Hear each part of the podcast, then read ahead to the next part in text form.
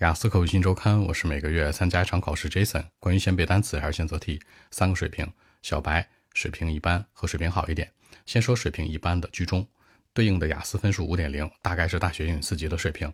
这个时候你的单词和做题要同时引入，注意同时介入，最好是听略读放在一起复习，然后口语写作。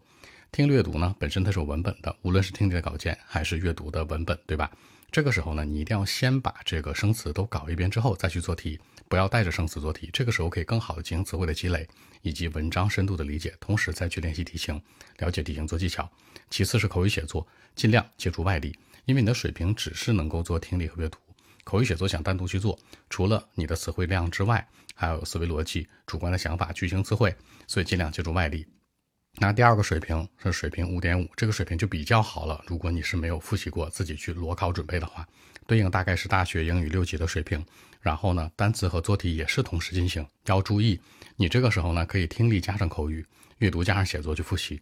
为什么呢？因为听力和口语本身是一门科目，那你听和说是共同去发力的，阅读写作也是这样。所以说你搭配着组合来，可以适当借助外力，找一些补课班啊或相关，适当借助外力。那说的方法跟上面当中是一样的。第三种情况，小白就是水平五点零以下，或者基本上就是小白，对吧？这个时候，Jason 就有一个建议给到你，报个班吧。你不要去考虑先背单词还是先做题，你做哪个都不行。背单词你也不知道方法，所以说你报个班去做，不要自己去盲目的做，可能更为稳妥。所以说，关于先背单词还是先做题，无论的水平如何，除了小白以外，Jason 个人建议你一定是做题和背单词结合起来，这样效果更好。